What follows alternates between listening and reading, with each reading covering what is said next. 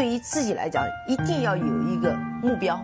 一个企业，它真的要对什么人负责任？嗯，要对社会负责任，嗯，对员工负责任，对股民负责任。这个三个责任，一个国家的发展，实体经济是永远是是顶梁柱。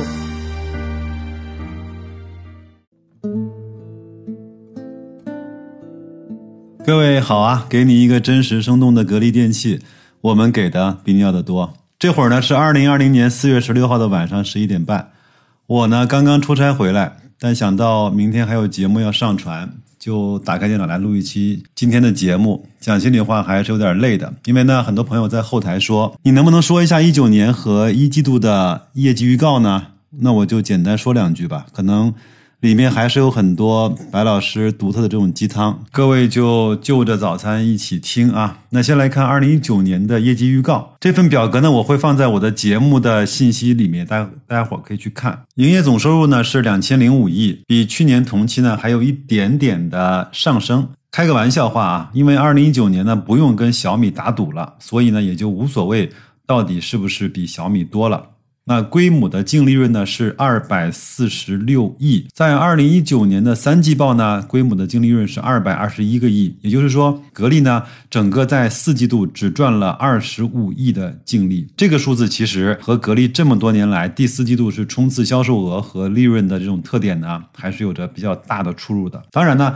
他报告里也说了，由于四季度呢百亿的补贴导致呢净利有所下滑，但是其实我是相信他是做了一定的利润平滑，或者是隐藏了一部分的利润的。因为什么呢？听听我的那个阴谋论啊！因为在高瓴资本入主的时候呢，在有一期节目呢，我就跟大家做分享的时候就讲了，他要去推动这个全员持股啊，包括股权激励啊。这些事情。所以这么大的一个公司，如果在四月份推出了回购和股权激励的方案。那么他至少应该提前一个季度或者是更长的时间来去筹划这个事儿。那相应呢，为了保证他股权激励的顺利进行，那我相信呢，在不违法违规的情况下，一般的管理层都会做一点点，至少是利润保守的处理。这是第一个事儿哈。那导致了它的 ROE 呢就有所下降了。二零一八年的时候呢是百分之三十三，二零一九年的时候呢是百分之二十五点七。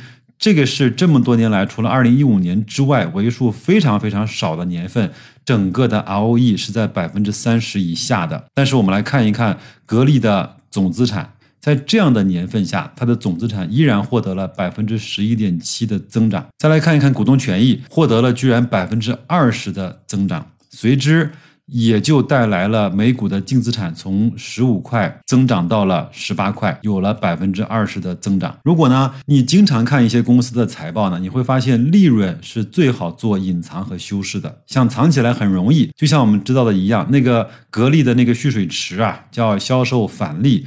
如果他愿意藏的话，那个里面几百亿都可以是他的利润。那想增加利润呢，也很容易，做一点关联交易，或者是年度的时候给下游的返利晚一点支付等等，有很多的办法。现金流这个东西呢，跑了一年，你用一张表格来去看它一个时点上的这个内容呢，又看不出什么东西。所以我记得我在华东师范大学去听孙俪老师上课的时候呢，他。大篇幅的在讲资产负债表，所以很多看财报的高手都会去仔细的去看资产负债表。但是呢，一些刚进股市或者是对财报不是了解那么多的朋友呢，会去更多的去看那份利润表。因为资产这个东西啊，是不大容易作假的。按照总资产和净资产，包括股东权益来看，格力在二零一九年，其实我认为啊，是取得了一个相对还算不错的成绩。啊，我记得我在以前的节目里面讲过一句话：一个公司想从坏变好不容易，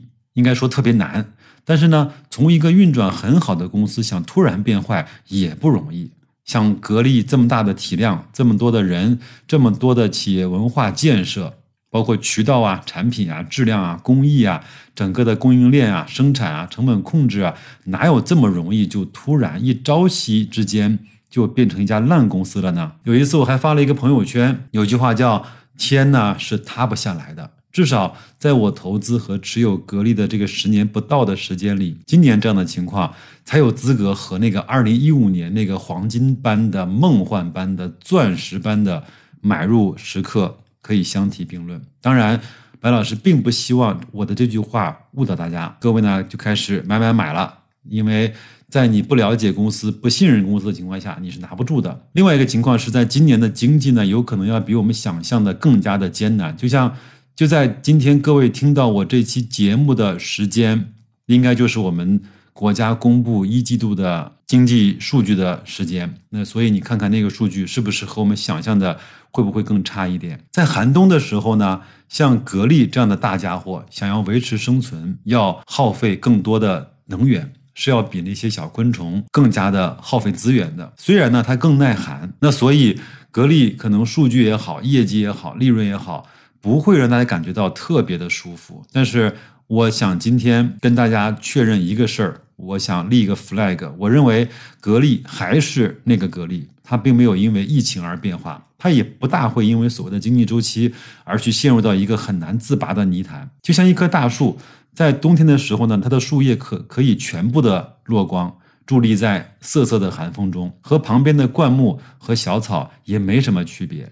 一旦天气转暖，雨水充沛，它开始枝繁叶茂的时候。那在整个的草原上，它就是那个最亮的明珠。那我自己呢，已经把格力的买入计划已经设置好了，每下跌四个点买入一千股。那按照每一次呢多买百分之十的这种比例去放大，做一个金字塔型的建仓吧。那我也不知道这个市场会给我多少机会买入到多少价格。当然，我希望能够买到四十块，买到三十五块，甚至买到更极端的。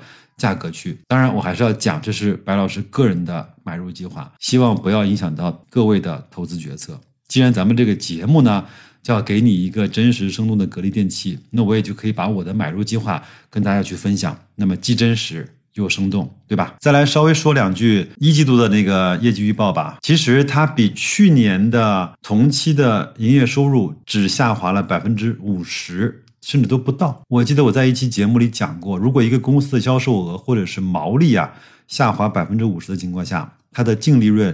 会下滑百分之六七十，甚至是更多。那么格力呢，就用这份 Q 一的业绩预告，给了我们一个教科书般的结果：营业收入比去年是腰斩的，净利润比去年同期下滑了百分之七十到七十七，取中中间数吧，百分之七十五。其实这比我的预期还是要一好一点点的，因为我们都知道呢，二零二零年的一二三月份其实是这样过来的：一月份忙着过年，其实没心思干什么活的；二月份呢想干活，疫情和政府呢不让干；三月份。终于能干活了，突然发现又没什么活可干。当然，这也是我们公司的具体的真实写照啊。对于格力来说也是一样的，居然还能够产生十几亿的净利润，也真不容易。反正呢，我就等着看其他几家家电公司的季报或者是年报，我就不相信，难道只有格力被踩在马路上摩擦，其他几个人都没事儿？